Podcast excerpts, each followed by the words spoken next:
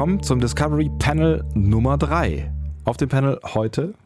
Andreas Drum, du wolltest doch nicht mehr nummerieren. Ja, aber ich finde es ich find's, ich, ich find's schön. Okay. Oder? Sollen wir, sollen wir das jetzt sein lassen? Folge 2.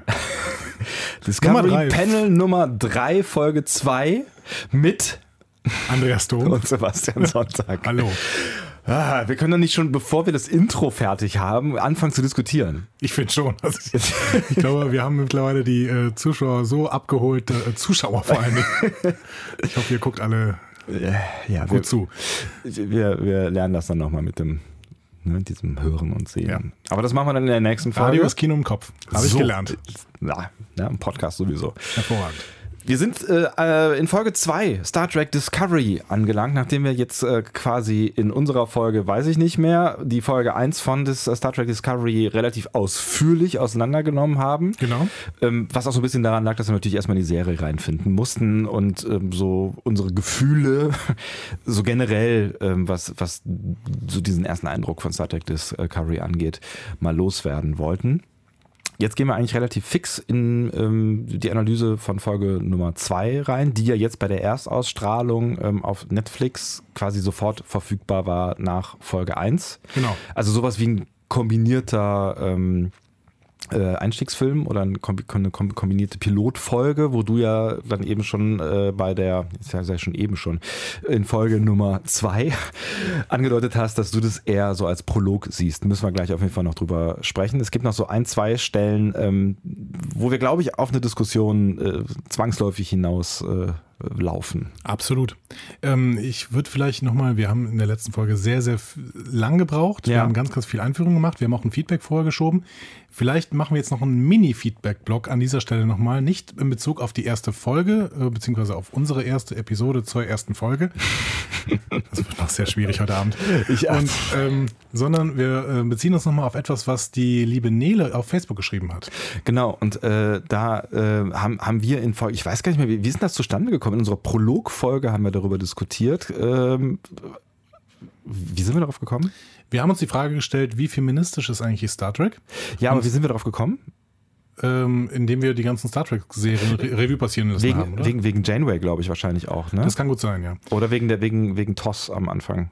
Ich weiß Auf jeden Fall haben wir genau. festgestellt, ja. dass die ähm, Star Trek-Serien sich größtenteils nicht durch einen besonderen feministischen Ansatz auszeichnen. Und äh, ich habe nochmal an der Stelle gesagt, man kann das mit irgendeinem so Test rausfinden. Das wusste natürlich die liebe Nele besser und hat uns das deswegen auch nochmal geschrieben. Genau, sie hat geschrieben, ach und weil ihr nachgefragt habt, ihr meint den Bechtel-Test so und hat uns auch einen äh, Link. Bechtel? Bechtel-Test. Ja. Ich kann, ich kann mit SCH und folgenden Konsonanten kann ich nicht so viel anfangen. ich entschuldige mich, das hat was Regülektales. Äh, und hat uns auch einen äh, Link äh, dazu geschickt, wo quasi Star Trek äh, genau diesem Test unterzogen wurde. Das ist ein recht spannender Artikel. Ich habe ihn jetzt nicht offen, aber zumindest zeigt er so ein bisschen, ähm, inwiefern die äh, Star Trek-Serien denn wirklich diesen beziehungsweise wie viele Episoden auch diesen Test bestehen würden. Mhm. Der Test besteht darin, ähm, gibt es mehrere weibliche Handlungsträger, ähm, unterhalten die sich miteinander und drittens unterhalten die sich über etwas anderes als Männer. So. Und was, was, was ganz geil ist eigentlich genau. so, naja. Was man erwarten konnte natürlich, äh, TOS besteht diese, diesen Test, glaube ich, nur in 8% der Episoden. Ja, ich, äh, ich, ich äh, scroll mal runter. Ähm, genau. Ich finde es gerade nicht, aber ja, ich erinnere mich auch dunkel daran. Genau. Bei TNG ist es schon ein bisschen besser. Genau, 7, da steht es. 7,5 Prozent äh, ist ja. bei TOS, genau. Bei TNG sind wir bei sogar 44,9 Prozent der mhm. Folgen, die den Test bestehen. Und damit ist sie nicht die schlechteste der neueren Serien, traurigerweise. Äh, nee, weil tatsächlich dein, äh, äh, ach, ist gar nicht dein Liebling, Quatsch, äh, ist es Enterprise. Ich wollte gerade sagen, DS9 ist äh, knapp drüber über TNG, genau. bei, bei 57, irgendwas Prozent. Ähm, und am schlechtesten tatsächlich ähm, schneidet nach TOS Enterprise, Star Trek Enterprise, also die letzte ja. aktuelle Serie ab, was ja schon ein Stück weit bemerkenswert ist. Das ist sehr bemerkenswert, weil man eigentlich denken sollte, das ist eine Serie, die in den 2000er Jahren, ich glaube, die lief von 2002 bis 2005, wenn genau. ich mich richtig erinnere. Ja. Ähm, das ist eigentlich eine Serie, in der schon durchaus es auch Frauen geben sollte, die über etwas anderes als Männer zusammen reden und vor allen Dingen auch gemeinsam irgendwie Sache machen. So. Aber so fürchterlich viele Frauen gibt es ja tatsächlich nicht. Ne? Nee, also, es gibt Tepol. Und Tepol ist schon auch nicht vollständig unsexualisiert, würde ich sagen. Nee, genau. Also schon allein vom, vom Anzug, den sie trägt, bis doch, also es gibt einige Szenen, wo, wo sie sexualisiert wird. Genau, also es scheinen aber auf jeden Fall die Serie, die Folgen zu sein, in denen sie sich mit der Übersetzerin, ich habe ihren Namen leider vergessen, ähm, äh, Hoshi, ne? Ähm, Ah, mit, mit genau. Hoshi äh, unterhält, die diesen Test vielleicht bestehen. Mhm. Ne? Aber ähm, ja, es gibt auch einige Episoden, an denen sie denen die den Test eben nicht bestehen würden, weil äh, sie sich entweder nicht unterhalten und, oder sich tatsächlich dann doch wieder über Männer unterhalten, was durchaus auch in, in Enterprise vorkommt. Also es ist schon relativ chauvinistische Serie. Ja, es, ist, es, es liegt natürlich auch so ein bisschen an der Zeit, in der die uns vorgibt zu spielen. Also ich, ähm, es ist schon so ein bisschen, so ein bisschen, die Männerfiguren sind schon alle sehr stereotypisch gezeichnet, ne? Und schon so in Richtung Kirk und so, so eher so Macho-Männer in so einer, so einer Cowboy-Attitude, ne? Und ähm, Jetzt können wir mal einen ganz großen Kontrast aufmachen, denn wir befinden uns jetzt in einer Serie, die zwölf Jahre später gedreht worden ist, aber die ähm, 90 Jahre später spielen soll. Und offensichtlich hat der Feminismus in der Star Trek-Welt in diesen 90 Jahren einen großen Vorsprung gemacht, denn wir haben keine übersexualisierten Frauengestalten mehr. Im Gegenteil, wir haben die Hauptperson. Und die sind tatsächlich äh, beide weiblich offensichtlich, ne? Äh, Bis zu diesem Punkt, genau. genau, Michael Burnham und äh, Captain Georgiou, äh, die ja im Prinzip die ersten beiden Folgen mehr oder weniger alleine rocken, so, ne? Mehr oder weniger. Also Saru, Saru darf noch eine gewisse Rolle spielen. Natürlich gibt es einen äh, Antagonisten. Auf der äh, Antagonistenseite gibt es tatsächlich zwar auch eine Frau, aber die hat jetzt noch nicht besonders viel Redeanteil. Stimmt. Lorel. Ja. Ne?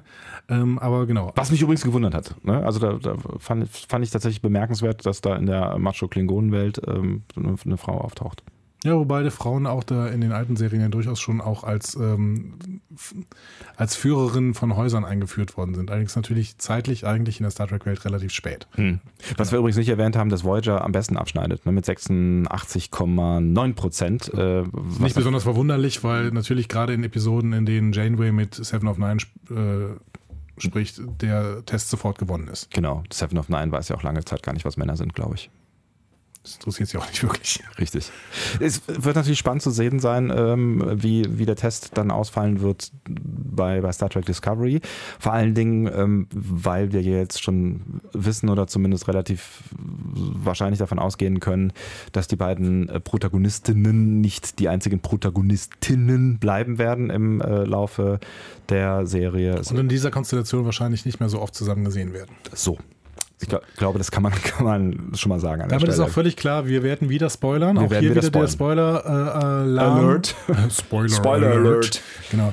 Ähm, wir werden jetzt über Battle at the Binary Stars sprechen und äh, an der Stelle wirklich äh, die gesamte Episode nochmal Revue passieren lassen und äh, auch besprechen, was es da vielleicht für Ansatzpunkte zu Diskussionen gibt, beziehungsweise an welchen Stellen wir etwas wie bewerten würden. Und ähm, jetzt wollte ich gerade irgendwas sagen, was ich nicht mehr weiß, was ich sagen wollte. Dann fange ich äh, einfach an und äh, berichte über die Regie. Genau, ich wollte noch irgendeinen Hinweis geben. Vielleicht fällt er mir ein. Er war bestimmt wichtig. Aber Regie ist ein gutes Stichwort. Adam Kane. Adam Kane. Adam Kane ist eigentlich Cinematograph. Der hat ähm, mit den Coen Brothers beispielsweise zusammen, zusammengearbeitet für Hail Caesar noch, ähm, dem letzten Coen Brothers Film, soweit ich weiß. Ne? Mhm, ich glaube auch, ja. Ja. Und ähm, als Regisseur war er im Fernsehen äh, ganz viel tätig, ähm, beispielsweise auch wieder für Heroes. Da hatten wir schon in der ersten äh, Folge den Regisseur, der für Heroes den Piloten gedreht hat und dafür auch einen Emmy bekommen hat. Und Adam Kane hat für Heroes auch gearbeitet und sowohl und auch schon mit Brian Fuller zusammengearbeitet. Ähm, dementsprechend kann man, vor, kann man sich vorstellen, dass da irgendwie die Connection herkommt. Der hat mir für Brian Fullers Hannibal auch Regie geführt. Ah, Brian Fuller äh, an der Stelle, der äh, ist noch für diese beiden Folgen mitverantwortlich, ne? Zumindest steht er in den Credits als Mitproducer drin, genau. Ja, was äh, sich dann in äh, Zukunft vermutlich verflüchtigen wird. Ich bin gespannt, ob der nicht vielleicht sogar in der gesamten ersten Staffel noch als Pro- Producer mit drin schreibt, weil er äh, steht, weil er die ja durchaus mitgeschrieben hat. Ja, ja, werden wir sehen. Ja, könnte schon ganz gut sein. Ähm, gehen wir rein. Das Ganze startet, ähm, was mich so ein bisschen gewundert hat, mit so, so einer Art, was bisher geschah. Wenn man Genau. nicht bei Netflix auf Mach weiter klickt, dann spart sich, glaube ich, Netflix genau das. Ne? Ja, weiß ich nicht. Ich glaube, das wird immer gezeigt, aber es werden ja sowieso nur die letzten paar Minuten vor dem Cliffhanger der letzten Folge gezeigt. Also ich habe, ich habe, glaube ich, auf Weiter geklickt bei Netflix und es wurde mir trotzdem gezeigt. Ah, okay. Ich frage so ein bisschen, muss ich sagen, nach der Notwendigkeit, weil ähm, klar, wir haben hier eine Cliffhanger-Szene, aber wir haben eben auch ähm, die Episoden, die erstmal gemeinsam ausgestrahlt worden sind auf CBS. Das heißt, hier verfällt so ein bisschen die Notwendigkeit, das, was bisher geschah. Und zweitens haben wir halt die Episoden ansonsten bei Netflix vorliegen. Das heißt, äh, wenn ich nicht mehr genau weiß, was da passiert ist, dann kann ich halt nochmal zurückscrollen. Wir Jetzt sind ist hier nicht mehr im linearen Fernsehen. Genau, es ist so die Frage, ob das noch so ein Artefakt ist, der sich dann in Zukunft geschenkt wird, ähm, weil es war ja auch keine, keine, wirklich keine große Pause dazwischen. Also man könnte jetzt noch sagen, jetzt bis nächsten Montag vergeht halt eine Woche, da kann man vielleicht nochmal kurz dran erinnern, was denn eigentlich passiert ist. Mhm. Aber ich, auf der anderen Seite erzählen sie natürlich auch nichts. Ne? Also das sind ja wirklich nur die, die letzten Augenblicke, die gezeigt werden. Also es wird sonst, also es wird keine, kein, Charakteraufbau nochmal kurz skizziert oder eine Storyline aus der letzten Folge skizziert. So letztlich, Aber ich ne? habe es gerade gar nicht auf dem Schirm. Gibt es bei sonstigen Streaming-Serien in dieser Zeit zurzeit irgendwie so ein, äh, was bisher geschah? Also ich weiß, bei Game of Thrones gibt es zum Beispiel keins. Hm? Ja, auch, ähm, nee, ich glaube bei den, bei den meisten Serien House of Cards auch nicht. Oder?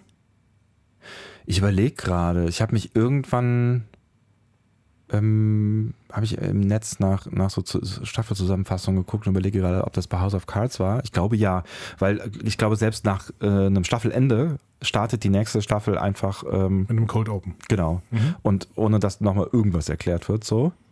Und das ähm, bei Orphan Black ist es definitiv so. Ähm, da gibt es aber tatsächlich bei, bei einzelnen Folgen, wenn ich mich richtig erinnere, hier und da nochmal so einen kurzen Reminder an ähm, Figuren oder Szenen, die irgendwann mal passiert sind, die aber in der Folge dann wieder irgendeine Relevanz Ja. haben. So nach dem Motto, falls ihr Amnesie habt und so. Ne? So soapig. Ja.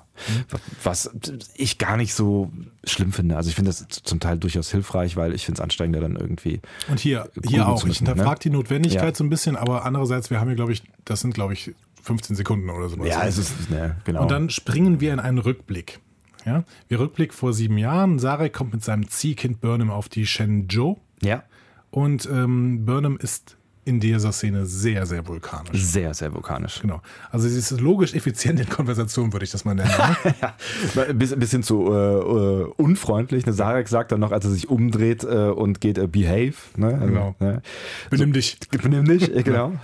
Mädchen. Also, ähm, sie, sie möchte halt eigentlich diese ganzen Floskeln, die man so als äh, Mensch austauscht, wenn man sich begrüßt und so weiter, das ist, ist ihr zuwider, weil das halt die Vulkanier auch nicht machen. Die reden halt effizient. Ne? äh, Captain Giorgio gratuliert ihr dann irgendwie zur bestandenen äh, hier Ausbildung auf Vulkane und dann sagt sie sofort sowas wie, pf, äh, Können wir das bitte lassen? genau, warum Genau. denn? Es gibt da ist nicht zu gratulieren dran. Das, ja. Aber ähm, wir erfahren in diesem Gespräch ganz interessante Sachen. Wir erfahren nämlich erstmal, dass Shen Shenzhou ein sehr altes Schiff ist. Mhm. Ne? Das können wir natürlich so nicht begreifen, weil sie sieht für uns natürlich sehr neu aus im Vergleich zu anderen Star Trek-Serien. Aber andererseits wissen wir nicht genau, wie andere Schiffe aussehen, weil wir einfach noch keine anderen Schiffe gesehen haben. So, Ne? ja.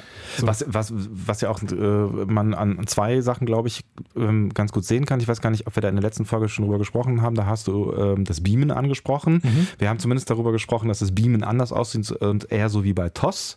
Und sie erklärt dann auch, ich glaube, wir haben darüber gesprochen, und sie erklärt dann auch, also Captain Giorgio, dass es noch eine alte Art zu beamen ist. Ähm, und Michael sagt dann gleich, das ist ja ineffizient und äh, so. Ne? Und ähm, das heißt, das Beamen könnte dann in Zukunft auf anderen Schiffen auch Genau, durchaus also irgendwie anders ein bisschen aussehen. Technobubble wird da ausgetauscht. Genau. Die Klasse, klassisch Star Trek. Und was, Ähm, was man vielleicht noch sieht, ist, ähm, die, die, die Chengdu hat ja die Brücke unten, ne? Ja. was relativ ungewöhnlich ist. Vielleicht ist das ja auch noch so ein Tribut an, an ein altes Schiffsdesign. Weiß Das kann nicht. durchaus sein. Ja. Ich habe dadurch ein bisschen Angst natürlich, dass dieses ähm, Beamen aus den Reboot-Filmen so ein bisschen wiederkommt. Dieses komische blaue. Ring, Ring, Ring, Ring. Beam-Zeug, ja. Das hat mir nicht besonders gut gefallen. Aber gut, das ist erstmal eine wichtige Information, dass wir haben, äh, die wir haben. Okay, die Shenzhou ist ein altes Schiff, ist wahrscheinlich auch nicht das beste Schiff, Schiff um in einen Kampf zu gehen. Hm, Auch das ein ist für uns- kleines Schiff, ne? Ja. ne? Und das ist für uns relativ wichtig, denn wir befinden uns ja, wenn man uns an die letzte Folge erinnert, ähm, was ja dieser, was ja dieses, was bisher geschah, auch nochmal gemacht hat. Ja. Wir befinden uns unmittelbar vor einem Kampf. So viel können wir schon mal, glaube ich, sagen. Denn Einen möglichen Kampf. Es ist auf eine, eine böse Bedrohungslage. Genau. 24. Äh, 25, ne? Also sind 24. Insgesamt, genau. Genau. Komm, ich mache mal einen Satz zu Ende. Danke. Vi- 24 äh, Schiffe sind äh, äh, quasi aus dem Warp aufgetaucht äh, zu dem 25. Schiff, was ja schon vorher da war. Das heißt, ähm, ja, jetzt steht die Jen äh, Ju da so ein bisschen allein auf breiter Flur. Genau. Und also vielleicht noch ganz kurz, was wir vorher auch noch gelernt haben, finde ich, wofür diese Rückblickszene ganz spannend ist, ist, dass ähm, sich äh, Michael Burnham in diesen sieben Jahren offensichtlich sehr bewegt hat, weil sie ähm, ja sehr logisch, sehr vulkanisch, sehr unmenschlich gezeigt wird. Das erste, was, äh, was sie, was sie dann in der Szene sagt, ist irgendwie ähm, Captain. So, das ist so dieser Moment, wo ähm, Giorgio, glaube ich, merkt, dass so eine Art von Anerkennung da ist. Mhm. Aber sie ist halt ein ganz, ganz, ganz anderer Typ als sieben Jahre später. Ja, definitiv. Aber man, es wird sofort gezeigt, dass die beiden einen Respekt voreinander haben, denn die haben sie gegenseitig ihre Akte gelesen. Hm? Stimmt, ja. Und, Wie man das so ähm, macht. Ähm, Giorgio äh, sagt halt, okay, ich kann verstehen, warum sie so ähm, selbstbewusst sind, weil ich habe ihre Akte gelesen. Ne? Also offensichtlich sehen wir hier zwei Leute, die eine sehr, sehr gute Ausbildung genossen haben und die das offensichtlich auch mit sehr, sehr guten Noten abgeschlossen haben. Und beide haben gegenseitigen Respekt vor sich, weil das eben so passiert ist. Ja. Genau. Und dann sind wir wieder zurück äh, in, in der Szene, die wir gerade beschrieben haben. Also Grundkonfiguration Chengdu steht vor 25 Klingonenschiffen. Das ist der eine Konflikt. Und äh, es gab ja noch einen zweiten Konflikt, mit genau. dem man uns alleine gelassen hat. In Giorgio Folge steht mit einem Phaser vor Michael Burnham und äh, möchte ihn eigentlich, möchte sie schon wieder dieses Problem, möchte sie eigentlich gerade über den Haufen schießen. Und ähm, ja, ich glaube, sie will das nicht, aber sie, ne, sie droht ihr, weil ähm, es vorher einen Vorfall gegeben hat, wo sie mit dem äh, vulkanischen Würgegriff, äh, wie heißt der gleich? Ja, äh, ja, also dieser, dieser Zaubergriff, ne? ihr wisst schon, ähm, Captain Jojo Oz geschaltet hat, weil ihrer Meinung, also Michael Burnhams Meinung nach die beste Reaktion gewesen wäre, auf diesen Konflikt zu reagieren, ähm, erstmal das Feuer zu eröffnen, nach Beratung mit Sarek. Und du hast natürlich recht, sie will die nicht über den Haufen äh, schießen und äh, man merkt hier eine innere Zerrissenheit, sowohl beim Captain äh, Giorgio, die eben sagt, okay, das ist meine Freundin und ich verstehe auch ihre Handlungsmotive, aber trotzdem, sie hat sich gegen mein, gegen mein Kommando gestellt und deswegen muss sie jetzt ähm, zur Rechenschaft gezogen werden als auch bei Michael Burnham, die das Ganze ja auch, das haben wir in der letzten Folge, glaube ich, festgehalten, sie wollte das eigentlich auch alles nicht. Genau, ne? also das ist halt so äh, dumm gelaufen, aber sie hat keine andere Wahl gehabt oder zumindest keine andere Wahl gesehen, um das Schiff und die Besatzung zu retten. Genau, und die dritte Zerrissenheit, die hast du auch, auch, auch gerade eben schon geschildert. Wir haben zwei Konflikte. Wir haben einmal diesen persönlichen Konflikt auf der Brücke und dann noch diesen dezenten kleinen Konflikt, dass 25 Klingonenschiffe vor dem äh, vor dem Bug sind. Genau. Und Konflikt Nummer eins wird relativ schnell geklärt. Äh, Captain Joju schmeißt äh, Michael Burnham in, äh, die, in Haft, in die Zelle quasi. Genau. Ne? Und damit ist die Geschichte erstmal durch für den Moment. Genau. Auch ja. das war wieder ein Cold Open, denn wir starten jetzt ins Intro rein. Düdelü. Düdelü. Genau. Müssen wir nicht mehr viel zu sagen, denn das Intro verändert sich offensichtlich. Also, das ist vielleicht noch eine Feststellung. Das Intro verändert sich zwischen den Folgen nicht. Stimmt. Hm? Also das ist genau das gleiche. Ich habe jetzt allerdings nicht besonders auf die Darsteller geachtet. Das Einzige, was mir aufgefallen ist, ist, dass bei Captain George stand ähm, Special Guest Appearance. Spoiler Alert. Bei Michael, wie, ich möchte, ich wollte eigentlich, verdammt, ich wollte eigentlich vermeiden, ihren Namen aussprechen Michel zu müssen. Giu? Giu? Michel Giu? Michael Giu? Michel Yeo. Nach dem Intro Kommen wir zum nächsten komplizierten Namen. Tekuvma, ja. ja. Also der klingonische Hohe Rat schaltet sich per Hologramm in Tekuvmas Schiff. Äh, der Klingonische Rat besteht eben aus den Führern dieser 24 Häuser. Was mich gewundert hat, weil ähm, das sind keine 24 Leute, die da aufploppen, ne? Ja, weiß ich nicht. Es sind schon relativ viele. Ich habe sie nicht nachgezählt, ehrlich gesagt. Also ich hätte eher so das Gefühl von 10. Ja? Hm. Okay. Dann sind es vielleicht die 10 höchsten. Oder ich weiß nicht, ob es der Klingonische Hohe Rat ich habe ein bisschen die Klingonen-Folgen so ein bisschen aus der Erinnerung verloren. Wie viel waren das denn in den alten Serien? Viel, meine ich. Also wenn man diese, diese, ähm, diese Szenen immer gesehen hat im Rad, das war ja immer so, so, sehr kühle Räumlichkeiten und die saßen immer sehr hoch und an so einem Halbrund, wenn ich mich da so richtig erinnere. Und das waren viele. Waren das 24? Das ist eine gute Frage. Keine Ahnung. Das ist vielleicht nochmal so eine kleine Rechercheaufgabe. Also wenn ihr es wisst, schreibt uns das gerne. Ähm, wir können uns einfach nochmal irgendwie eine TNG oder, oder äh, ja, eine TNG-Folge angucken. Da kommen sie am ersten vor. DS9 manchmal noch. Müssen wir mal gucken. Ja. Ähm, Kommt also, du. Auf jeden Fall diese äh, Leute, die sich da einschalten, vielleicht mag es, ein, mag es noch eine besondere Gruppe innerhalb dieser 24 Häuser sein, werden von äh, Walk diesem, ähm, ich hatte in der letzten Folge Albino Klingon genannt. ja. Also von dem werden sie auf jeden Fall empfangen. Also wir, wir merken, Wok hat sich jetzt innerhalb dieser paar Minuten offensichtlich ähm, von äh, einem unbedeutenden, unbedeutenden Typ aus einem Ja, aus einem keinem Haus? Ja, aus, also einem, einem, Outlaw, aus dem Hause von niemand. Genau. Offensichtlich zum Berater und zum engen Vertrauten schon von ähm, Tukuvma hochgearbeitet. Weil der ist nicht nur der Feueranzünder oder darf dann irgendwie irgendwelche Sachen hinterhertragen, der ergreift ja wirklich das Wort. Und ich habe, äh, als er das erste Mal das Wort ergriffen hat und auch direkt an den Rat gerichtet hat, habe ich gedacht, so, uh, das ist ja fast übergriffig. Mhm. Aber Tukuvma lässt das wohl alles so mit sich machen, der findet das cool. Genau. Und ähm, der kommt aber auch dann dazu und klärt seine Position irgendwie anhand eines Kindheitstraumas. Ähm, und hier habe ich mal so ein bisschen spekuliert. Also ich glaube, wir haben hier so eine, so eine bestimmte philosophische Theorie, die Tekufma den anderen Leuten versuchen zu, will zu erklären. Er sagt, okay, was ihr wollt, ist ja eigentlich Respekt. Aber keines eurer Häuser kann Respekt haben, denn Respekt ist nicht etwas, was man sich selbst gibt, sondern was andere Häuser jemandem geben. Das heißt, Respekt beinhaltet in irgendeiner Weise respektiert zu werden. Mhm. Das heißt, seine Theorie ist, wenn die Häuser zerstritten sind, gibt es überhaupt keinen Respekt. Auf jeden Fall eine spannende Theorie. Ja, und genau. auch eine, wo man im ersten Moment äh, sagt, ja, ist jetzt nicht klingt, vollkommen klingt unlogisch. Irgendwie ne? logisch, ne? Ja. Und ähm, ja, die Klingonen reagieren gespalten. Also Koll, das äh, scheint der Führer des höchsten Hauses zu sein. Ähm, den gibt es übrigens bisher im Star Trek Kosmos nicht. Mhm. Ich habe da noch mal ein bisschen recherchiert. Der will von Tekuvma nichts hören. So. Aber alle anderen Häuser, da also der, der lässt sein Hologramm dann eben quasi, schaltet es ab. Ja, ne? wobei ich glaube, dass es auch so ein bisschen was mit Macht zu tun hat. Mhm. Ähm, ich, ich glaube, er hat auch so ein bisschen Angst vom Machtverlust. Bestimmt. Ähm, so, ne, wenn er, wenn er so vom höchsten klingonischen Haus kommt. Und ich glaube, aber das ist jetzt schon viel interpretiert in die kurze Konversation, dass, dass äh, er Tekufma auch nicht so richtig ernst nimmt als äh, ernst nehmen will, auch als Führer. Ja, vor allen Dingen, weil der ja aus einem Haus kommt, was eben nicht zu den 24 großen Häusern gehörte, sondern jetzt irgendwie von außen kommt, sein mhm. Haus, Haus wieder groß gemacht hat schon, indem er dieses Schiff irgendwie wieder aufgebaut hat und seine Crew zusammengebastelt hat aus Outlaws und irgendwelchen Leuten, die halt eben keine Ehre hatten im Klingonischen Reich.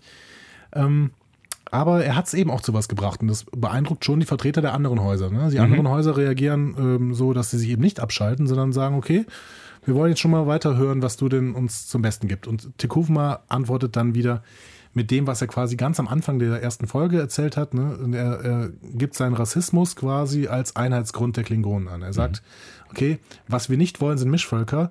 Die äh, Föderation bedroht uns damit, dass sie quasi alle Völker in eine Föderation packen möchte. Das ist der Name Föderation ja schon. Und ähm, dementsprechend wollen sie Mischvölker schaffen. Und das wollen wir nicht. Wir sind stark durch unsere Einheit. Und ähm, das, das auf meinem Schiff mögen hier jetzt alles irgendwie ähm, Outlaws sein und keine Leute mit Ehre, aber es sind zumindest alles Klingonen. Mhm. So. Ja, und ja. Ähm, Klingonen bestechen durch ihre äh, Einheit und dementsprechend ist seine Theorie beziehungsweise sein Appell auch an die anderen. Okay, lasst uns jetzt bitte vereinigen. Einerseits gibt es diesen Aspekt, dass eure Häuser dann wieder Respekt haben, weil eben die anderen Häuser euch auch respektieren. Und auf der anderen Seite sind wir dann als klingonisches Reich eben auch stark, denn wir lassen niemand anderen rein. So. Klingon first. So, ja. Ja, Populismus at its best ähm, scheint zu funktionieren, ähm, zumindest bei den, den äh, übrig gebliebenen Herrschaften, die sich da noch als äh, Hologramm eingeschaltet haben. Äh, und dann kommt auch gleich der Knackpunkt, über den wir schon in der letzten Folge geredet haben. Genau, denn in der letzten Folge hat der Admiral gesagt, es gäbe 100 Jahre keinen Kontakt zwischen Föderation und Klingonen. Und was macht Tekuvma? Tekuvma hat memoryalpha.com gelesen und weiß ganz genau, nein, es gab die Schlacht von Donato 5 und zwar 2245, äh, das heißt genau zehn Jahre zuvor wir müssen jetzt nicht wieder wie in der ersten Folge anfangen, das ähm, nochmal auseinanderzunehmen. Wir müssen einfach klar sagen, hier gibt es einen Fehler im Writing. Ja. Punkt. So. Entweder man bricht den Kanon, dann darf Dekufma aber auch dazu nichts äh, sagen. Ja. So. Oder man bricht ihn eben nicht und das ist für mich auch die schönere Lösung. Das heißt, ich möchte jetzt bitte, also wir haben das als Kritikpunkt genannt in der ersten Folge und jetzt vergesse ich, dass der Admiral das jemals gesagt hat. So machen wir das. Ja? So. Dann wir nehmen es als Writing-Fehler und sagen, okay, Writing-Fehler dürfen passieren, aber ähm, ab jetzt bitte nicht mehr. So. so. bitte. Hört uns zu. Die sind ja noch nicht gedreht, die nächsten Folgen, ne? Genau. äh, die drehen, glaube ich, gerade Folge 15. Und die hören uns bestimmt auch zu. Bestimmt. Das ist der wichtige Aspekt. Listen to me. Ja. Und dann gibt es so eine, so eine Mr. Kurtzman. da gibt es so eine indirekte Überleitung im Prinzip. Ne? Also aus, aus dem äh, Schiff heraus, äh, aus dem passt Schiff. Sehr gut ne? in seine Rede übrigens. Ne? Ja, stimmt. ja, sehr, dramaturgisch äh, sehr geschickt. Also als hätte er es gewusst. Ja. Die anderen sagen ihm, ha, komm, da ist ein Schiff da, äh, das ist doch keine Bedrohung. Wir können doch jetzt nicht sagen, dass wir hier bedroht sind. Das wäre doch kein ehrenvoller Angriff, wenn wir jetzt das eine Schiff angreifen. Und, Und wie es das Drehbuch zeigt in den Himmel und sagt, und jetzt kommen andere Schiffe. Und flupp, flup, flup, flup, flup. kommen ganz viele Sternflottenschiffe, die vorher auch angefordert wurden. Also das äh, ist schon äh, klar, dass die irgendwann auftauchen. Also in Folge 1 äh, ne, äh, Ja. wurden sie angefordert. Ist schon klar, dass sie irgendwie äh, auftauchen werden. Und das tun sie dann in äh, dem Moment. Genau, ein paar der Schiffsnamen kennt man auch. Ähm, die, die Edison beispielsweise sind äh, Schiffsnamen, die durchaus später nochmal vorkommen. Es gibt da auch, glaube ich, ein Schiff, ich habe leider seinen Namen vergessen, das nochmal in einem Film genannt wird. Auch ein Film von Niklas Meyer, der auch da an der ähm, Serie mitgearbeitet hat, ähm, wo ähm, der äh, Pille ähm, mit diesem Schiff irgendwie von A nach B transportiert wird. Und also wir haben hier offensichtlich auch wieder äh, Trekkies am Werk, die es schaffen, uns eben Schiffsnamen zu nennen, die nicht durchaus erfunden sind. Genau, mit, mit so ein paar netten Details erfreuen möchten dann. Genau. Mit richtigen Details erfreuen möchten. Gott sei Dank. So. Ähm, ja, ich, also wir können, wir können ja wahrscheinlich auch so ein bisschen ähm, vorspulen. Ähm, jetzt kommt dann doch dann irgendwann ähm, eine Konversation zustande zwischen Captain Giorgio und den Klingonen. Das haben die Klingonen bis dato ja unterbunden quasi. Also Tekufma hat es unterbunden. Ja, aber diese, Kling, äh, diese Konversation ist bis jetzt relativ einseitig, denn ähm, ähm, Giorgio ähm, kommt jetzt durch mit der Nachricht, kriegt aber keine Antwort. Also sie, sie darf sich als Hologramm eben auf das Schiff schalten, weil Tekufma relativ schnell weiß, was jetzt kommen wird. Und er hat ja die ganze Zeit vorbereitet, okay, ähm, die werden unsere Einheit bedrohen, ähm, wir, unsere Rasse muss äh, frei bleiben. Und dann geht es um diesen einen Satz. Genau, und der eine Satz fällt da natürlich auch, denn äh, Giorgio spricht zu den ähm, Klingonen und sie bietet an, Verhandlungen aufzunehmen, betont in Frieden zu kommen. So. oh, oh, oh. Und da ist das ist der Trigger-Satz. Ne? Und äh, Tukufma hat nur darauf gewartet und sobald dieser Satz fällt, sagt er eigentlich, okay, Feuer. Ja. Und das passiert dann halt auch. Ne? Genau. Dann kommt eine lange, lange, lange äh, Schlachtszene. Wie, wie fandst du das? So, so eine, also es ist tatsächlich eine relativ lange Action-Szene, die in verschiedene Szenen natürlich unterteilt ist, aber ähm, so, wie hat sich's angefühlt für dich? Ähm, heftig. Also ähm, Star Trek war, glaube ich, relativ selten so schonungslos, was auch die Zerstörung des Schiffs angeht, was auch wirklich ähm, sichtbare sichtbare Kollateralschäden, nenne ich es jetzt mal in diesem schrecklichen Begriff, äh, angeht. Ähm, also es sah alles großartig aus. Das haben wir ja schon bei der letzten Folge so als Fazit gemacht. Ja. Also die, die Special Effects sind, sind kinoreif und es ist, sieht wirklich super aus. Und ich habe an keiner Stelle irgendwie gedacht, okay, das ist jetzt krass CGI. Und in dem Moment, wo man nicht denkt, dass es CGI ist, ist es gutes CGI offensichtlich. Ne?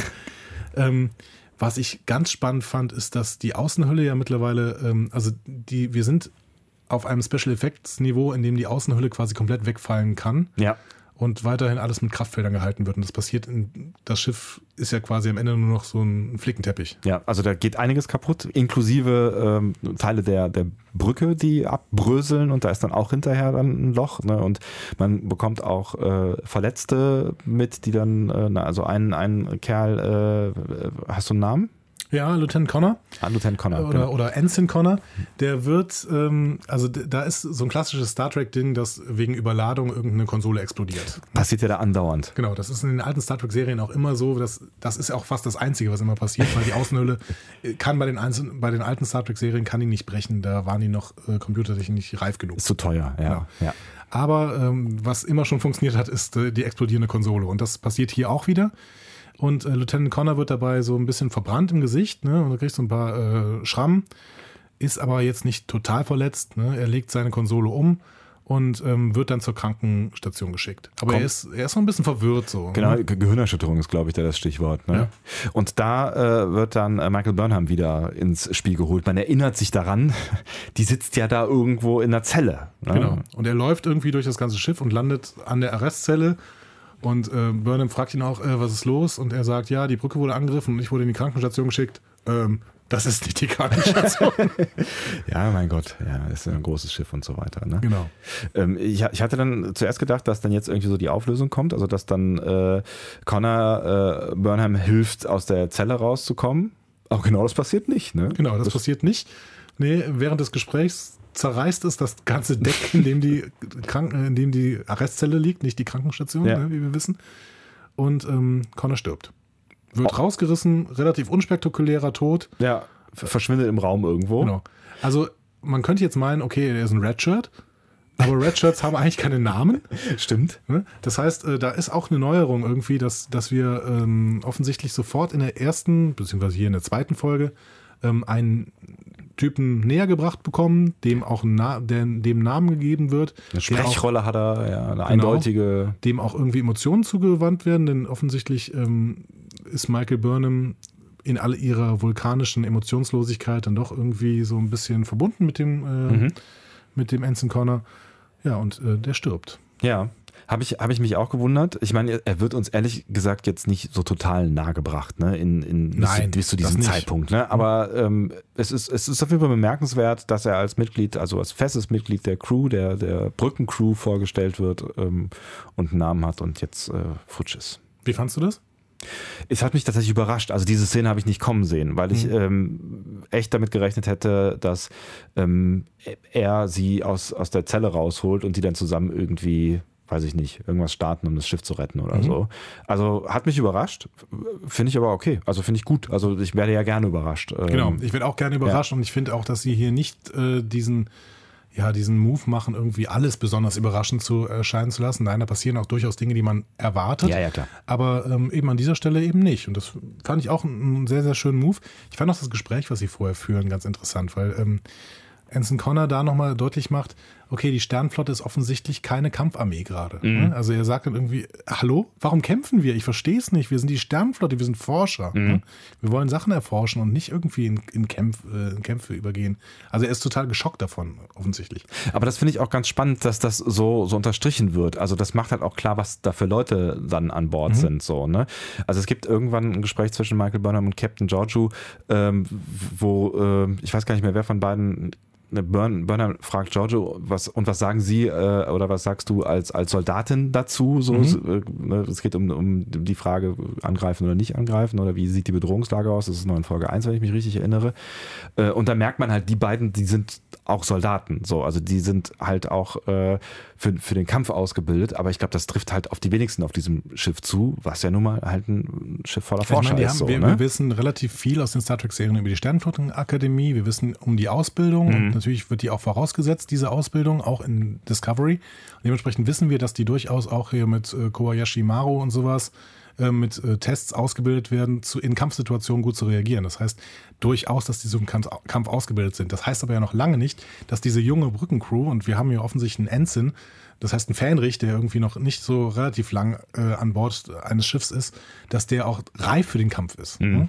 Ja, das ja, ist er offensientlich nicht. Und vermutlich sind Führungspersonen, du kennst dich da besser aus, aber auch noch weiter ausgebildet dann oder haben zumindest dann auch vielleicht schon Konfliktsituationen erlebt, äh, als äh, mehr als der, der kleine Junge. Ja, ich als Führungsperson muss ja sagen, natürlich. du als wandelndes Star Trek-Lexikon. Achso, ich dachte. Gott, oh Gott, du sprichst mich jetzt als Führungsperson an. Äh, nein. Ich übernehme mal die Führung in diesem Podcast und gehe noch einen Schritt.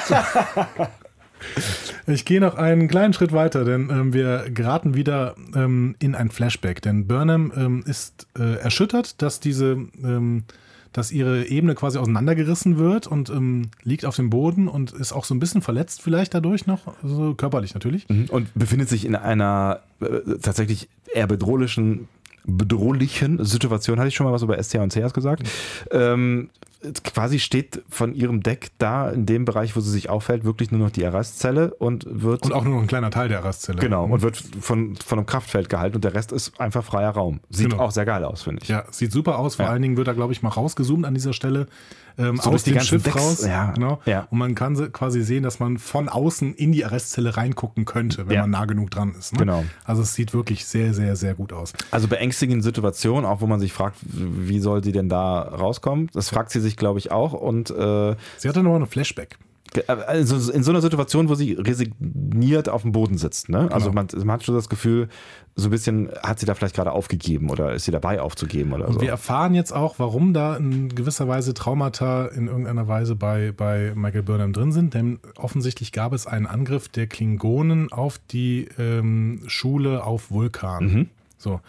Ähm, das ist eine Story, die wir durchaus auch schon bei Spock hatten übrigens. Ne? Ich weiß nicht, ob in einem Reboot-Film, ich glaube in einem Reboot-Film, dass äh, Spock so ein Trauma hat von einem Angriff der Romulaner. Mhm.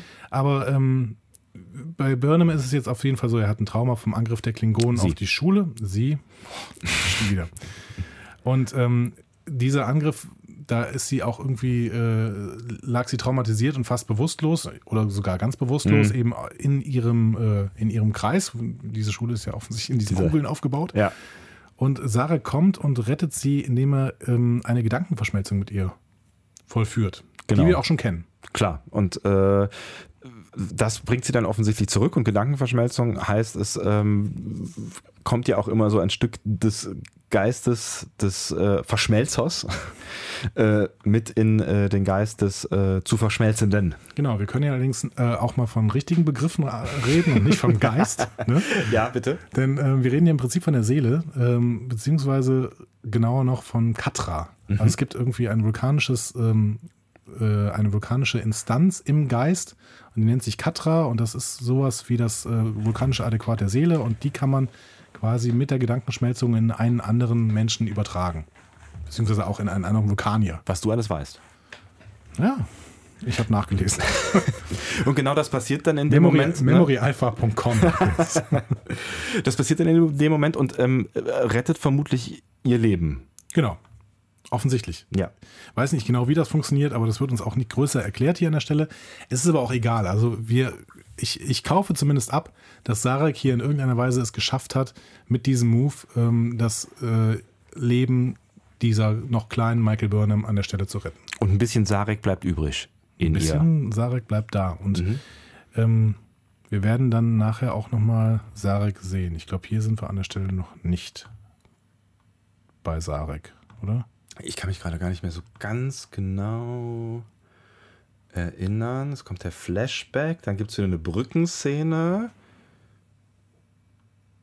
Ja, genau. Also wir kommen noch mal, wir gehen noch mal ganz kurz in die Brücke Genau, ja. und die Brücke bemerkt, dass die Höhlenbrüche ähm, auch den Bereich der Restzelle betreffen. Und wir merken an der Stelle, dass Captain Giorgio eben mitnichten egal ist, was mit Michael Burnham passiert, weil ähm, sowohl Saru als auch ähm, Captain Giorgio schauen sich sehr besorgt an. Das ist bei Saru jetzt nichts Neues. Saru schaut besorgt. Aber Captain Giorgio ist eben auch sehr besorgt, weil sie, weil ihr klar wird, okay, das Deck, was da gerade getroffen ist, ähm, ist das Deck, in dem die Arrestzelle liegt. Was aber auch ganz klar ist. Ne? Also klar ist das, ist das eine, eine beschissene Aktion gewesen und ähm, ja, eine Respektlosigkeit, aber ähm, dass das dann sofort grundlegend eine Beziehung zerstört, wäre ja auch unrealistisch. Genau, und es geht hier auch nicht um äh, eben ein Todesurteil für, für Michael Burnham. Und das war, stand nie zur Debatte. Dementsprechend Na klar. haben die natürlich gerade Angst, was passiert.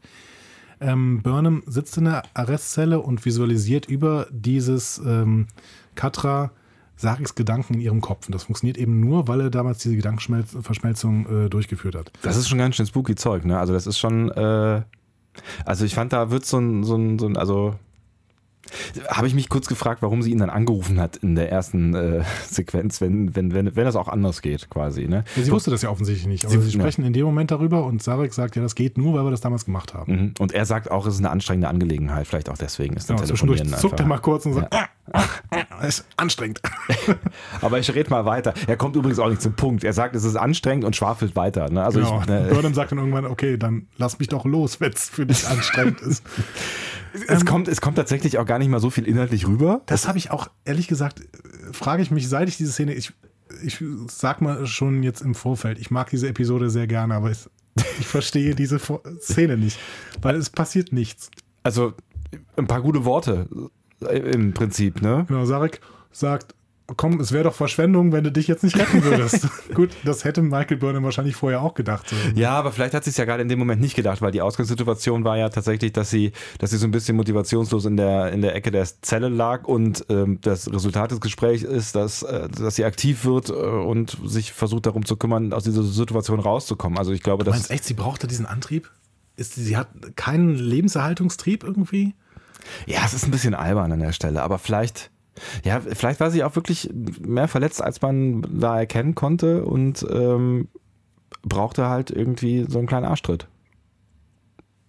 Das mag sein. Also, ich für, mich, für mich erklärt sich die Szene auch nicht hundertprozentig, vor allen Dingen, weil in der Szene ja wirklich nichts passiert. Also, wenn er jetzt irgendwie geile Sachen gesagt hätte, genau, irgendwie welche Tricks oder sowas, ne? Ja. ähm, wie, wie man da jetzt rauskommt. Aber er hat einfach nur gesagt, wenn du es jetzt nicht machst, ist es Ressourcenverschwendung, weil ich habe dich ziemlich gut ausgebildet. So. So. und, und da sagt sie ja noch irgendwie drauf, das ist ja das erste Zugeständnis, was du jemals gemacht hast oder sowas. Genau, ja, netter Kerl. Ja, ach Mensch, das ist eine Beziehung. Ja, gut. Wunderbar. Da, davon angeheizt. Ja, erstmal, erstmal, ähm, also die, die tolle Szene, auf die du jetzt äh, hinaus willst, kommt leider noch nicht. Wir müssen noch mal kurz äh, ja, stimmt. mitten Ja, in die ja. Schlacht rein. In die Schl äh, es geht dann weiter. Also Es- die Schlacht läuft ja die ganze Zeit im Hintergrund im Prinzip. Genau. Ne? Man kriegt dann teilweise gar nicht mal so viel davon mit, aber sie, sie läuft. Also am Anfang ist auch mehr, äh, das fand ich so ein bisschen äh, äh, inkonsequent, mehr zu spüren von Einschlägen und Mhm. so weiter. Und dann gibt es so äh, eine ganze Phase von Ruhe. Vielleicht sind sie dann auch gerade irgendwie hinter einem Asteroiden oder so, aber eine ganze Weile passiert irgendwie nichts äh, auf der Chengdu, habe ich das Gefühl. Genau, aber ähm, es, geht, es geht jetzt nochmal zur Sache kurz. Mhm. Ne? Also ähm, wir merken, es steht sehr, sehr schlecht um die Shenzhou. Die Brücke hat ein Loch, ne? ein ziemlich großes Loch sogar. Ja. Die Klingonen drehen sogar ab, weil sie irgendwie denken, okay, gut, das Werk ist getan. Die gleiten jetzt in Richtung Meteoritenhaufen. Und im letzten Moment Deus Ex Machina. die USS Europa. Europa rettet! Europa rettet die Shenzhou. Europa rettet die Japaner und zwar mit einem Traktorstrahl. Na Ne? Gott sei Dank, ja. Gott sei Dank ähm, ähm, ziehen sie sie wieder raus. Und ähm, der Admiral, ich habe wieder seinen Namen vergessen. Admiral, Admiral, Admiral, Admiral. Ich hatte, hatte ihn eben auch noch, aber habe ihn gerade auch nicht mehr. Also auf jeden Fall dieser Admiral, der äh, nie auf seinem Schiff gezeigt wird, sondern immer nur als Hologramm auf der Shenzhou. Ja. Ich kritisiere gerade ein bisschen viel, ne? Das ist eigentlich Quatsch. Also ich finde das, finde das sind alle gut, alles gut funktionierende Szenen übrigens. Ne? Äh, Absolut, also das ist ja nicht, ich meine, vorher ist er nicht da, dann wird er als Hologramm gezeigt, jetzt kommt er gerade an und dann wird er als Hologramm gezeigt, weil, äh, ja, warum sollte er rüberbeamen? Ja, und dann, man hat sich jetzt einfach da mal die Brücke der Europa gespart. Stimmt. So. Ja. Ähm, und es wird halt die ganze Zeit nur als Hologramm gezeigt, was hier gerade passiert. Also der äh, Admi Admiral handelt erst mit Tekuvma einen Waffenstillstand aus. Hm? Was dann äh, tatsächlich ein geschickter Move ist, jetzt wo du gerade sagst, man hat sich die Brücke der, der äh, Europa gespart, weil man sieht ihn ja dann auf der Brücke der Chengdu quasi, wie er theoretisch auf der Brücke der Europa steht und diese, dieses Gespräch führt. Genau, So, ne? genau. was, was ein geschickter Move ist. Was ein geschickter Move ist, aber im Endeffekt, wenn man ein bisschen drüber nachdenkt, haben sie sich dann einfach nur die Europa gespart. Stimmt. Aber ähm, Tekuvma geht auch auf diesen Waffenstillstand ein und redet da an der Stelle ex- äh, endlich mal etwas länger in der Sprache der Menschen.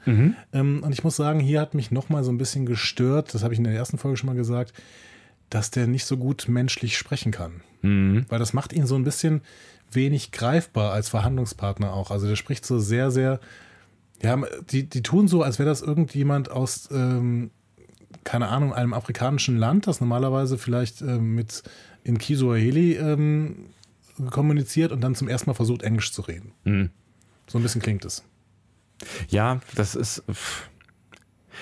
Da, da rutscht man gleich irgendwie schnell in irgendwie eine Art von Rassismus hinein. Da, da will ich gar nicht. äh, Nee, da wollte wollte ich jetzt auch nicht in, hin. in die Ecke, aber nein, ich, ich, ich habe hab mir überlegt, es wirkt so ein bisschen unintelligent. Ja. In, in also So oder un, so ein Stück. ungebildet so, ne? Und das, das wird dieser Figur eigentlich nicht gerecht, die ja immerhin ähm, die 24 Häuser der Klingonen vereinen will und da ein, ein, ein wirklicher großer Führer sich zumindest vornimmt zu sein. Ne? Ja, mit, mit taktischem Geschick. Ne? Ja. Und das zeigt er ja an dieser Stelle auch. Deswegen ähm, fand ich, ich finde, da können sie noch irgendwie dran arbeiten, dass er relativ schnell der universale Übersetzer erfunden wird oder sowas. Ne? Und dann Ja. er quasi ganz normales Klingonisch redet und die verstehen, die verstehen das in der menschlichen Sprache. Das wäre ganz schön.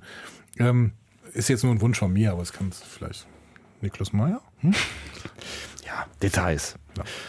Ähm, und ähm, Tekuvma sagt dann, glaube ich, noch einen Satz ähm, und sagt, äh, und jetzt zeige ich euch mal, dass meine Schiffe sich gut tarnen können oder so.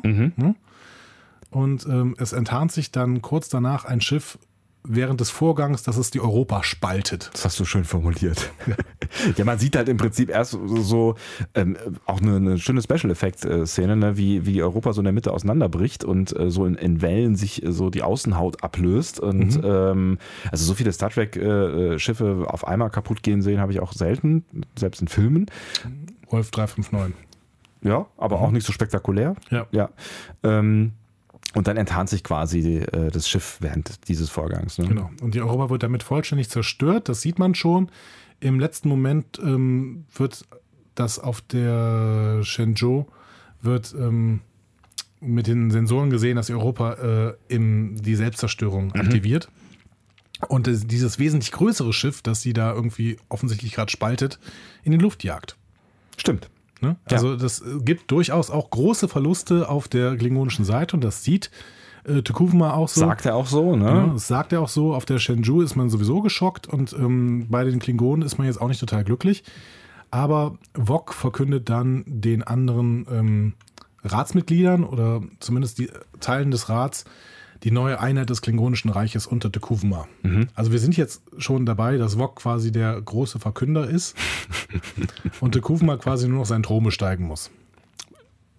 Spannend. Also spannend. bis hierhin äh, wirklich kann man festhalten, ähm, spannend und auch gar nicht so ganz sicher, wie die Nummer ausgeht. Also da war ich tatsächlich irgendwie äh, gespannt darauf, wie das aufgelöst wird. Ja. Auch, also auch wie das perspektivisch dann auch äh, weitergeht. Also genau. was, was auch die Klingonen jetzt mit dieser ganzen Aktion äh, bezwecken wollen. Aber das wird ja dann ein bisschen später klar. Genau, an der Stelle ist jetzt auch ähm, quasi der Kampf für die Klingonen ist auch vorbei. Die Klingonen sagen jetzt, okay, wir haben die Schlacht im Prinzip gewonnen. Und jetzt müssen wir jetzt auch nicht noch beweisen, um alle anderen abzuschlachten, weil das wäre wahrscheinlich jetzt ehrenlos. Und ich finde, da sind die Klingonen auch ganz kohärent gezeichnet zu den Klingonen, die wir halt kennen. Ne? Und ähm, was dann halt mir irgendwie zumindest klar geworden ist, äh, ist, dass diese Schlacht ja eigentlich nur ein Mittel zum Zweck war, ähm, nämlich diese, die, die 24 Häuser wieder irgendwie zusammenzubringen. Äh, Und in dem Moment, wo das geschafft ist, äh, muss man sich jetzt auch nicht weiter damit aufhalten, da noch weiter zu kämpfen, weil offensichtlich äh, ist es ja auch eine, eine verlustreiche Schlacht für die Klingonen. Genau. Und die Schiffe fliegen alle zurück. Also alle klingonischen äh, Schiffe fliegen zurück mit dem klaren Auftrag äh, in Richtung Kronos und äh, da eben zu sagen, okay, ähm, wir sind jetzt wieder vereint und, und zwar vereint unter dem Nachfolger Kalis Tekufma. So. Der einzige, der bleibt, ist Tekufma selbst mhm. mit seinem Schiff und ähm, er ähm, öffnet dann alle Kanäle und sendet eine Warnung an die gesamte Föderation und erklärt quasi den Krieg, beziehungsweise zumindest den Kalten Krieg und sagt, okay, ähm, wir kümmern uns nicht um euch, weil ihr seid wertlos. Wenn ihr uns um, äh, wenn ihr kommt, dann gibt es Zerstörung. Und er annexiert quasi den Bereich des Raumes, in dem er gerade ist, was ja Föderationsgebiet ist. Genau. Also er, er sagt irgendwie, äh, ihr nennt es die Außengrenze der Föderation, ich nenne es zu nah am Klingonischen Reich. das ist so ein bisschen Bullies, Bully-Sprache. Ne? Ja. Aber ähm, schon eine Szene, die bei mir sehr, sehr gut funktioniert hat. Also äh, es, ich habe das, ich habe gedacht, okay, ähm, Tekuvma ist sich seiner Sache extrem sicher und er kann es irgendwie auch sein, weil er irgendwie hat er gewonnen. Ja, gerade. hat er, auf jeden Fall. Also mhm. äh, doppelt äh, im Prinzip, ja. Ne? Also er hat schon ähm, die Schlacht dominiert und er hat halt einfach den, den, äh, die 24 Häuser hinter sich gebracht und das in, in Rekordzeit, könnte man ja sagen. So, das war ne? sein Plan und den ja. hat er erfüllt. Das, das, das wäre tatsächlich ähm, eine meiner, meiner Kritikstellen. Ähm, aber vielleicht wird das ja noch ein bisschen weiter erzählt in, in den nächsten Folgen. Ähm, aber mir ging das, genau dieser Vorgang, tatsächlich fast zu glatt. Also das war fast zu einfach, ähm, weil wir den Konflikt dieser Häuser nicht gezeigt bekommen. Ähm, und deswegen weiß ich halt, also ich weiß halt nicht genau, was da, was da, wie, wie, dieser Konflikt aussieht und dass dieser Konflikt dann plötzlich mit einer so einer Aktion offensichtlich doch sehr eindrücklich geklärt ist, ähm, fand ich schon ganz schön knapp erzählt. So. Mhm, ja, wenn es so bleibt, auf jeden Fall. Ich bin mir nicht so sicher, wie stark der geklärt ist. Deswegen ähm, müssen wir da vielleicht noch ein bisschen abwarten. Ja, ja, auf jeden Fall. Ich meine, wir haben ja diesen, diesen einen Typen, der äh, nicht mitmachen wollte, aus dem offensichtlich einflussreichsten genau, Haus. Mhm. Genau. Ähm, der ist so ein bisschen noch der, der Notanker, der vielleicht da so ein bisschen Tiefe reinbringen kann. Aber dass die 23 anderen offensichtlich da sofort mitgemacht haben, fand ich schon bemerkenswert, weil so überzeugend fand ich der Kufmann dann am Ende auch nicht. Nee. Aber wir werden noch in äh, Zukunft sehen, wie es da an der Stelle weitergeht. Ähm, als nächstes kommt eine schöne kleine Zwischenszene, nämlich Burnham befreit sich aus. Äh, ah ja, die war ihrer, ja auch noch irgendwo. Ihrer, Burnham ist weiterhin in der Zelle, genau, in dieser kleinen abgehackten Zelle, ist jetzt aber wieder motiviert durch Sarek, etwas für ihr Leben zu tun und ähm, fängt dann an, mit dem Computer über Ethik zu streiten. Was bestimmt eine Szene ist, die dir sehr gut gefällt. Großartig, ja. Also äh, der Computer lässt sich ja, äh, ist am Anfang mit seiner Logik ganz klar dahinter, dass sie natürlich ähm, nur in besonders, besonderen ethischen Notsituationen ähm, aus dieser Zelle befreit werden darf vom Computer. Und sie versucht dann dem Computer zu beweisen, dass sie in einer ethischen Notsituation, das heißt nämlich quasi nah am Tod ist. Ja. Ne? Der äh, Computer sagt dann immer, ja, aber wenn ich dich aber befreie, dann bist du ja sowieso tot. Das heißt, ich muss dich auch nicht befreien irgendwie. Ne? Und sie sagt dann, ja, aber wenn du mich jetzt, wenn du hier nur ein ganz kleines Loch machst, dann werde ich ja rausgeschleudert und dann kann ich quasi in sechs Sekunden durch den Raum fliegen und auf der anderen Seite ist die Tür. Und dann sagt der Computer, ja, aber die Tür kriegst du ja nicht auf. Das heißt, Ja, dann musst du sie mir halt aufmachen. ja, genau. Ja. Und äh, im Endeffekt überzeugt sie mit ihrer Logik den Computer, dass ähm, diese Aktion jetzt ethisch korrekt wäre. Und dann macht der Computer das auch sofort. Also für mich hat diese Szene extremst gut funktioniert, muss ich sagen. Ich fand die witzig, ähm, schlau gemacht und ähm, auch optisch natürlich wieder großartig. Ja, das stimmt. Die Computerstimme finde ich gut, ähm, sowohl auf Englisch als auf Deutsch übrigens. Achso, ja, Deutsch kann ich nicht Ähm, beurteilen, ja. Wir haben keine Major Barrett Roddenberry mehr, Stimmt. die, Ja. die äh, jahrzehntelang den Computer gesprochen hat. Ähm, aber das passt super. Also ich fand die Szene in allen Belangen richtig großartig. Auch der Flug von Michael Burnham durch den leeren Raum, wo so langsam ihr Gesicht auch vereist. Mhm. Hm? Was Ähm, ja irgendwie, ich glaube, acht Sekunden waren es oder Sechs, sowas. sechs Oder Sekunden, genau. ja. Also starke Szene. Genau. Kein, müssen wir nicht groß drüber reden im Endeffekt, ne, weil es da keine großen philosophischen Hintergründe gibt. Es war einfach nur Aber es ist, eine lustige, Spielerei. es ist eine lustige Szene, weil sie auch so ein bisschen Anspielung auf andere, andere Geschichten ein Stück weit irgendwie ist. ne? Du hast äh, äh, Odyssey äh, ins Weltall äh, Hal. äh, gen- genau, ge genannt schon in, in der letzten Folge. Und es gab auch eine, ich glaube, DS9-Folge, ähm, wo äh, eine programmierte Bombe im, ähm, im Fokus stand. Und äh, es darum ging quasi, die, diese Bombe davon zu überzeugen, dass ihre Mission, die sie vor äh, hunderten von Jahren irgendwann mal äh, aufbekommen hat, nicht mehr relevant ist. Und im Prinzip dreht sich die ganze Folge davon, ich weiß gar nicht mehr, wer Protagonist ist. Ist es Kira? Ich weiß es nicht mehr ganz genau. Ähm, da, darum, die Bombe quasi davon zu überzeugen, ähm, dass sie nicht mehr explodieren Ja. muss. So. Und daran hat mich das irgendwie sofort erinnert. Also so dieser, dieser Kampf mit der Logik, der Maschinenlogik irgendwie. Ich habe an der Stelle tatsächlich ein bisschen mehr an LaForge gedacht, wie er ähm, versucht, ähm, technische Probleme mit einem Computerprogramm zusammenzulösen, das er nachher dann eben auch so als Frau darstellt, die es aber wirklich gibt. Und dann kommt die irgendwann auf die Brücke und sagt, hallo, hier bin ich wirklich. Erinnerst du dich? Nee, erinnere ich er verliebt sich in ein äh, Computerprogramm, das er... Aber egal. Gut. Auf jeden Fall, die Verhandlung mit dem Computer, äh, eine schöne Star Trek-Szene, äh, die bei mir wunderbar funktioniert hat. Absolut, ja. Genau. Und ähm, ähm, wir schalten dann auf die Brücke. Saru und äh, Giorgio diskutieren gerade die, ihre Möglichkeiten und sehen keine. also Saru ist Saru ist besorgt. und Giorgio auch, Ja. weil ähm, sie wissen halt gerade nicht genau, was sie machen sollen. Und äh, auf der anderen Seite stehen ähm, Lorel und Tekufma ähm, im Klingonenschiff, diskutieren ebenso. Und ähm, da finde ich dann eine sehr interessante Szene, denn ähm, Tekufma reagiert an der Stelle plötzlich so, hm, ja, menschlich ist das falsche Wort, aber zumindest moralisch oder beziehungsweise traditionsbewusst. Er möchte auf jeden Fall die Toten bergen. Ne? Und ähm, die Ja. Sternenflottenleute überlegen eigentlich die ganze Zeit nur, wie sie Tekufma angreifen sollen. Also Tekufma ist natürlich auch in einer anderen Position. Ne? Klar. Er ist in der Position der Stärke.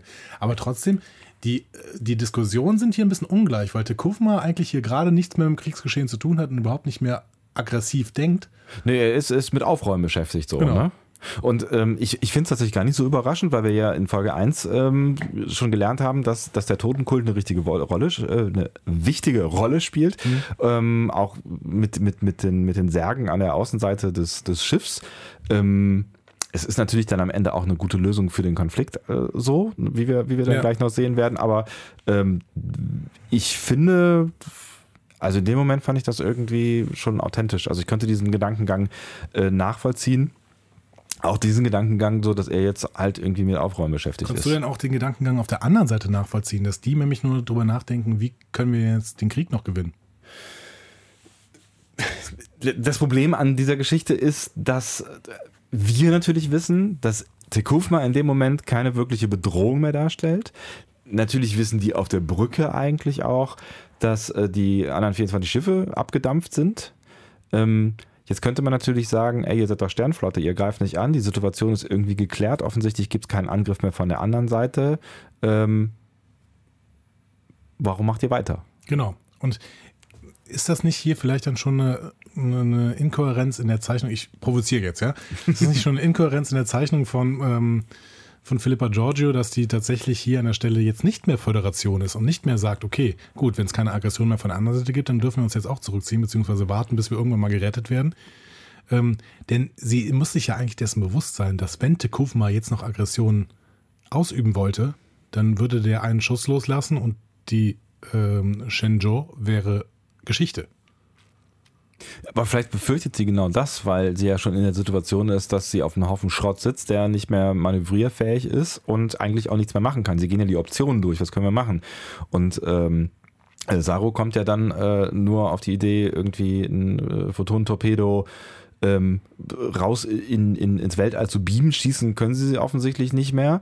Und ähm, also es gibt, es gibt ja nicht mehr viele Optionen, nicht mehr viele Verteidigungsoptionen. Es ist halt so die Frage, muss sie in dem Moment tatsächlich diesen Angriff machen? Also hat sie die Sorge um ihre Crew und um den Rest oder ist die so groß, dass sie sagt, wir müssen jetzt die potenzielle Gefahr auf jeden Fall vernichten? Mhm. Oder hätte man eigentlich auch aus der Nummer rauskommen können? Ich meine, das Problem ist, sie kommt halt nicht mehr weg, ne? Ja. Sie diskutieren aber auch wirklich auf kriegstaktischem Niveau. Ich glaube, ähm, wenn ich mich richtig erinnere, zitiert Saru an dieser Stelle plötzlich so ein C. Also, ähm, das ist ja so ein, ich glaube, chinesischer oder äh, Kriegsphilosoph quasi, mhm. taktischer Kriegsphilosoph, wie auch immer. Auf jeden Fall, ähm, die Diskussion wird noch ein bisschen spannender, weil in dem Moment kommt Burnham dann auf die Brücke. Genau. Und ähm, mischt sich ein und ähm, sagt eben, ja, Leute, was, was ihr gerade vorhabt, ist quasi noch Tekufma noch stärker zu machen, als er ist. Denn wenn ihr jetzt sein Schiff zerstört, dann stirbt er als Märtyrer. Und damit haben wir lustigerweise so ein bisschen einen Rollenswitch, ne? Genau. Plötzlich dreht sich's um. Ne? Mhm. Also äh, ähm, Burnham wollte die ganze Zeit angreifen und jetzt sagt sie, okay, aber jetzt hat er doch quasi verkündet, dass er das Reich wieder geeint hat und wenn er jetzt stirbt, dann stirbt er als Märtyrer und das Reich ist größer als je zuvor. Und deswegen ist ihr Vorschlag, wir müssen diesen Typ gefangen nehmen, das wäre eine Entehrung und ähm, das, das ist deutlich geschickter äh, als alles, was wir sonst noch so machen können. Genau. Und im Endeffekt verbinden sich dann quasi die Pläne von Tekufma und die Pläne der ähm, Sternenflotte, denn die Sternenflotte bemerkt, dass Tekufma mit dem Traktorstrahl alle möglichen Leichen einholt mhm. und sie überlegen sich, ja gut, dann ähm, bauen wir noch eine Bombe mit ein. Und tun sie auch? Explodiert? Funktioniert. Plan funktioniert, genau, und äh, die ähm, beamen dann äh, auf das Schiff und wollen Tekufma quasi gefangen nehmen, während Tekufma ähm, gerade noch ein Requiem sprach und die Explosion, durch die Explosion quasi dadurch gestört wurde. Und da kommt der größte Knackpunkt der zwei Folgen, die, den ich habe mit okay. diesen zwei Folgen. Weil ich denke, oder denke schon die ganze Zeit darüber nach und habe auch in dieser Szene darüber nachgedacht, warum in Gottes Namen gehen die da zu zweit drauf? Also ich meine, die haben ein ganzes Schiff voller Leute. Wir waren in der Kriegssituation. Es sind so ein paar noch übrig. Vielleicht sind nicht alle total top ausgebildet. Aber selbst wenn du, wenn du fünf oder zehn mitnimmst, ich meine, die, die, die beamen auf ein Schiff, bei dem sie nicht wissen, wie viele Menschen sind da noch oder Klingonen vielmehr, ähm, in, in, in was für eine, auf was für eine Situation, also die beamen ja offensichtlich auch relativ nah an die Brücke, auf was für eine Situation treffen wir da. Sie beamen auf ein Schiff mit mhm. äh, aggressiven, kriegserfahrenen Klingonen. Warum in Gottes Namen beamen die da zu zweit hin? Mhm gibt für mich jetzt gerade noch verschiedenste Erklärungsansätze und ich weiß nicht, ob du irgendeinen davon kaufst. Der erste, den kaufst du wahrscheinlich nicht. Wir haben bis jetzt nicht gesehen, dass mehr als zwei Leute gebeamt werden können. Ja, mein Gott. Okay, also den kaufst du schon mal nicht. ja, also. Aber war Versuch wert. Ne? Also selbst, selbst wenn sie gesagt hätten, ähm, äh, beamt mich da hier vorne in den Flur, da sehen wir gerade keine Leute, dann stellen wir uns mal kurz in eine Ecke und dann kommt, kommt nochmal zwei und nochmal zwei und nochmal zwei hinterher. Das muss ja, muss ja drin sein. Okay, gut. Zweite äh, Theorie, ähm, das sind Captain und erster Offizier und sie wissen, dass das quasi eine Selbstmordmission ist und sie wollen keinen anderen Crewman äh, mit in diese Selbstmordmission nehmen. Bullshit, weil wenn es eine Selbstmordmission wäre, können sie ihn noch nicht gefangen nehmen. Der Plan ist ja, ihn gefangen zu nehmen. Ja, aber es ist halt extrem gefährlich. Sie beamen auf die Brücke dieses komischen, riesigen Klingonenschiffs. Jo, mai. Also ich meine, äh, mal abgesehen davon, dass da jetzt auch so Sternflottenregularien nicht mehr greifen, weil eigentlich müsste ja äh, Burnham als erster Offizier verhindern, dass Giorgio äh, mit auf das Schiff geht, weil äh, das Schiff ja dann im Endeffekt führungslos ist, wenn beide äh, Führungspersonen mhm. weg sind. So, dann bleibt. Äh, also Schiffsprotokoll ist AD, das muss man auf jeden Fall sagen. Sonst Genau. würde das so nicht passieren. und als nächstes wäre Mr. Besorgnis Saru auf der Brücke äh, alleine. Ja, der ist Wissenschaftsoffizier, der kann, glaube ich, nicht in Ja. Kampfsituationen. Nee, aber der wäre vom, vom Rang her der nächste, weil der hat ja irgendwann die Brücke auch schon übernommen in der ersten Folge, glaube ich. Ja. ja. Und hatte sicherlich jetzt die Brücke, dieses Stück der Brücke, was noch da war, jetzt als die beiden rübergebeamt haben. Und äh, ja, also das, das müsste ja eigentlich auch, eigentlich müsste das auch zur Diskussion geführt ha haben unter den äh, beiden. Also auch, da hätte man vielleicht auch sagen können, einer von uns beiden geht und nimmt sich noch fünf bewaffnete Männer oder Frauen mit. Wir wissen allerdings auch nicht, wie viele Leute auf der Shenzhou überhaupt sind. Ne? Also wir haben die Brückencrew gesehen und auf den Gängen war eigentlich nicht so viel los. Ne? Meinst du, das sind halt nur irgendwie 15 Leute oder was? Und davon sind 10 Leute in, ins All katapultiert Das worden. ist c'est possible. Es ist, war ja schon, also es ist ja schon ein großes Schiff. Also wir haben hier von äh, mindestens acht Decks geredet, ne? Ja, stimmt auch. Ich, Ja, dann, dann ist die Szene vielleicht auch ein bisschen schwierig. Oh, Ich ein find- Zugeständnis. Ja, und ich finde tatsächlich, äh, ich würde dir jetzt, ich wollte eigentlich das, äh, die Szene nicht als besonders schwierig beschreiben, weil ich nämlich den Kampf schwierig finde. Und dann hat die ganze, ähm, ganze Szene im Prinzip verloren. Weil ähm, das ist wieder so, im Endeffekt fokussiert es sich darauf, dass Vog mit, ähm, mit Burnham kämpft und Kufma mit Giorgio. Also quasi die Aufteilung nach Rang. Genau, Die Kampfaufteilung nach Rang, wie wir das aus, aus vielen anderen Filmen und Serien kennen. genau. Und Vog ist auch viel zu leicht zu besiegen für einen offensichtlich klingonischen Superkrieger, der, der er vorher aufgebaut worden ist. Also sie steckt ihm den Finger ins Auge. Und das ist die Lösung. Also, das ist ein bisschen strange, ehrlich gesagt. Ja, es ist. Was ist deine, was ist deine Superkraft? Ich habe einen goldenen Daumen. So. Besiege ich jeden klingonischen, ehrenvollen Krieger. Ja, also die Szene, die ist echt, die ist nicht, nicht so berühmt. Vor allen Dingen, weißt du, es ist so schade, weil sie ja.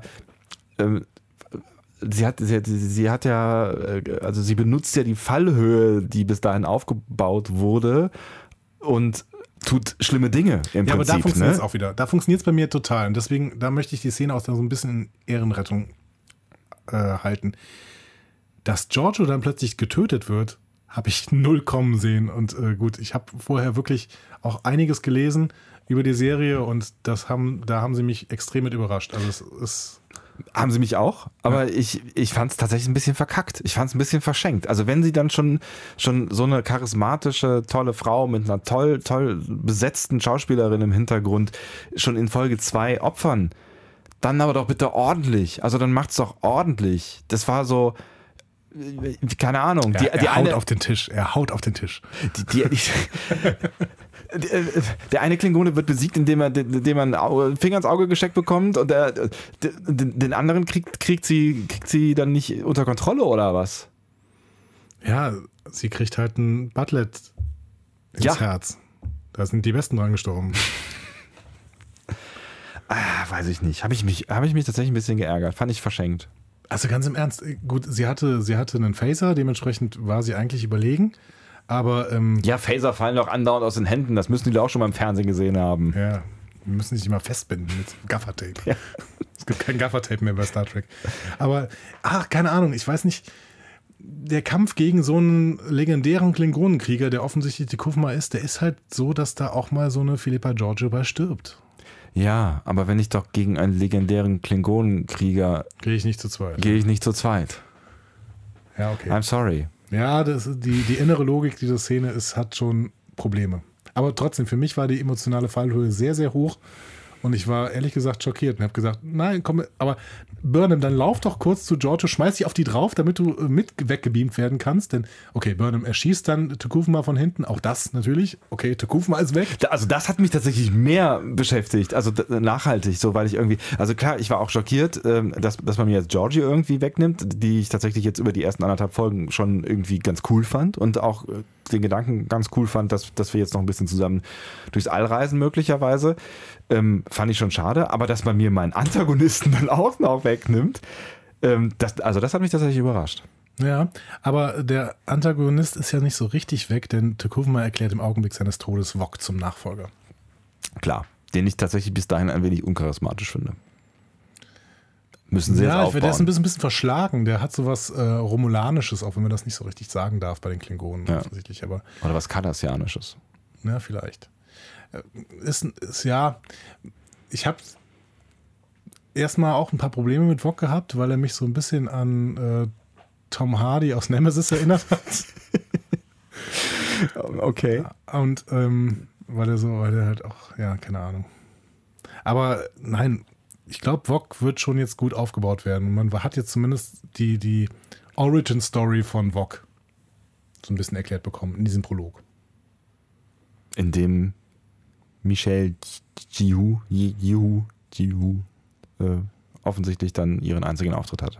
Ja, also das ist, finde ich total schockierend. Vor allem, wenn man äh, bemerkt, wie viel über die Person im Vorfeld der Serie gesprochen worden Voll. ist. Voll. Also- und auch das Team fand ich wirklich toll gezeichnet. Also für, für, die, für die zwei Folgen fand ich dieses Team echt cool gezeichnet. Ich hätte gerne noch mehr von denen gesehen. Ich fand es cool, dass es zwei Frauen sind. Ähm, schade. Ja, aber ich meine, das ist das, was, ähm, was J.J. Abrams zum Beispiel am Ende, äh, jetzt muss ich mal J.J. Abrams hier erwähnen, das wollte der in der ersten Folge von Lost machen. Ne? Da wollte er ja Jack sterben lassen eigentlich. Ach, echt? Das war sein Plan. Ah, Hm? interessant. In der ersten Folge von Lost wollte er Jack sterben lassen, ähm, hat sich da nicht durchgesetzt äh, gegen, gegenüber seiner Produktionsfirma, aber er wollte das halt vom Writing her machen. Ne? Das ist das, was ähm, Daniel, Benioff und Weiss bei äh, Game of Thrones gemacht haben, dass sie einen großen Charakter sofort am Ende der ersten Staffel haben sterben lassen, das man niemals erwartet hat. Naja, gut, und damit, es stand natürlich schon im Buch drin, ne? ja gut, es stand im Buch drin, aber damit wollen, ich meine, George R. R. Martin ist ja immer schon TV-Schreiber gewesen an der Stelle. Das heißt, die wollen im Prinzip aber damit klar machen, okay, wir sind hier in einem Kosmos, in dem keiner sicher ist. Auch Das- eben ja, ja, nicht das die gelingt. Captain Giorgio. Und das gelingt sofort, weil Ja. du weißt jetzt nicht, okay, ich habe mich Saru, Saru habe ich mich jetzt dran gewöhnt, aber ob Saru irgendwann mal besonders besorgt sein muss, wer weiß. Ne? Wer weiß. Ja. Ähm, und ich glaube, die einzige, die jetzt wirklich sicher ist, ist erstmal Michael Burnham. Finde ich aber auch gut, weil ich, äh, äh, also ja, also das finde ich schon, finde ich schon auch den spannendsten Charakter. Ich meine, das ist ja auch irgendwie logisch, weil sie als, als Protagonistin jetzt aufgebaut wurde, aber ich finde sie, ich finde sie echt spannend. Also man merkt hier schon ganz stark, dass diese, diese Fokussierung auf Michael Burnham, die ist so stark wie in eigentlich keiner anderen Star Trek-Serie. Ja. Ich finde, der, der Captain stand zwar immer im Mittelpunkt, aber halt auch, weil er der Captain war.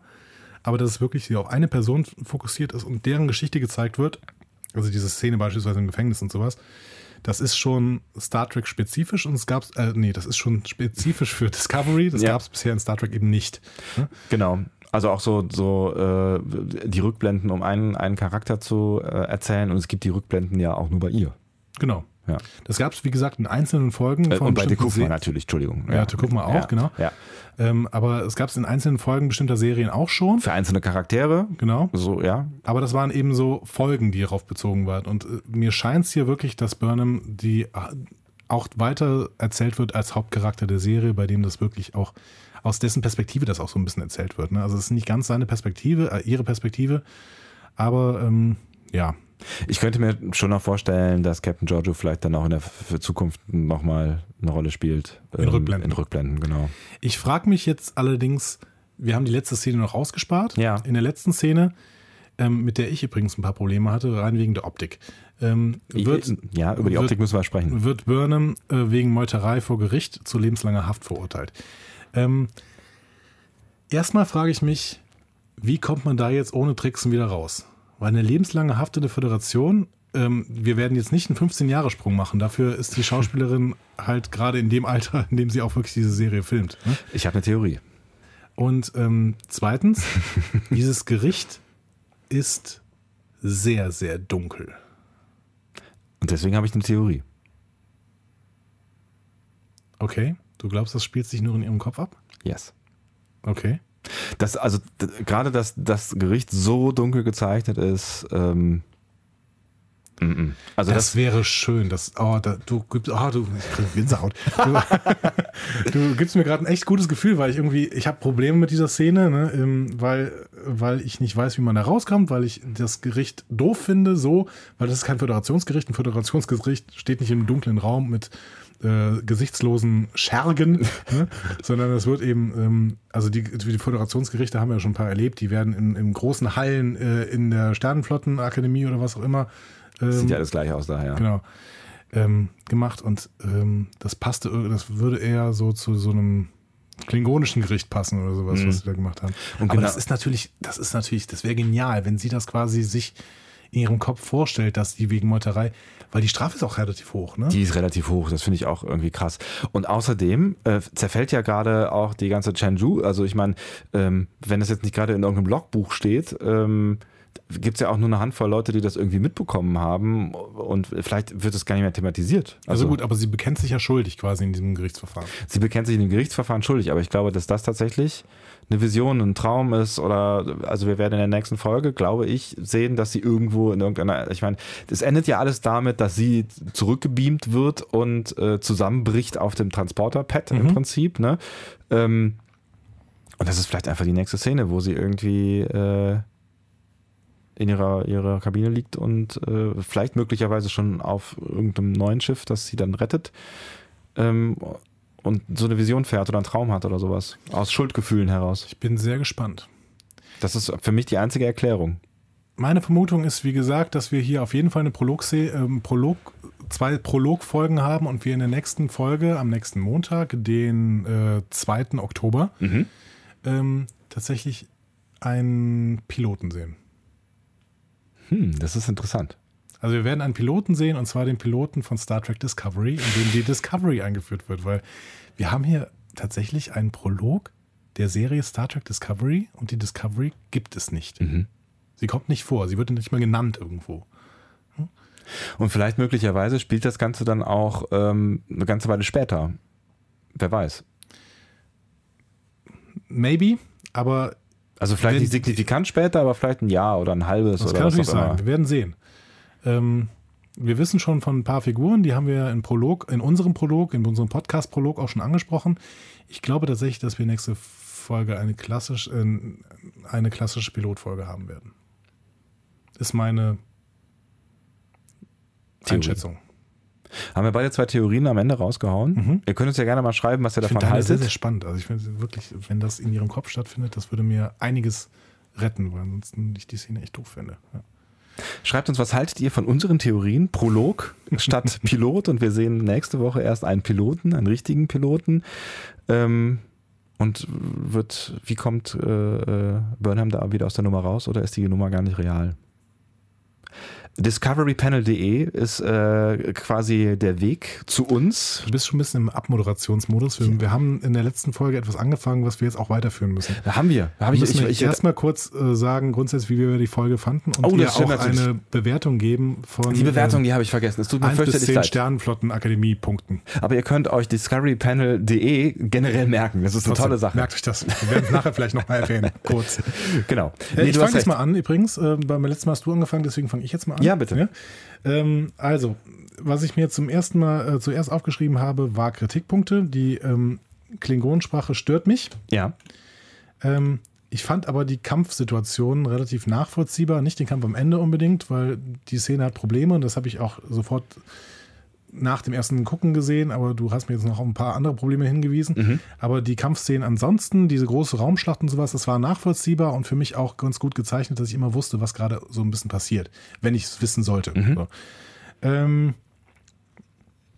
ja, ähm, ich würde die Episode auch als relativ gut einschätzen und ähm, sehe aber jetzt halt mittlerweile so ein paar Probleme. Ich weiß aber nicht genau, ob das, ob das so signifikante Probleme sind. Wir sind, glaube ich, sicherlich wieder im Bereich von sieben bis acht Sternen. Ich würde an der Stelle vielleicht ein wenig abwerten gegenüber der ersten Episode und zwar wirklich nur, weil ein paar Szenen Probleme haben.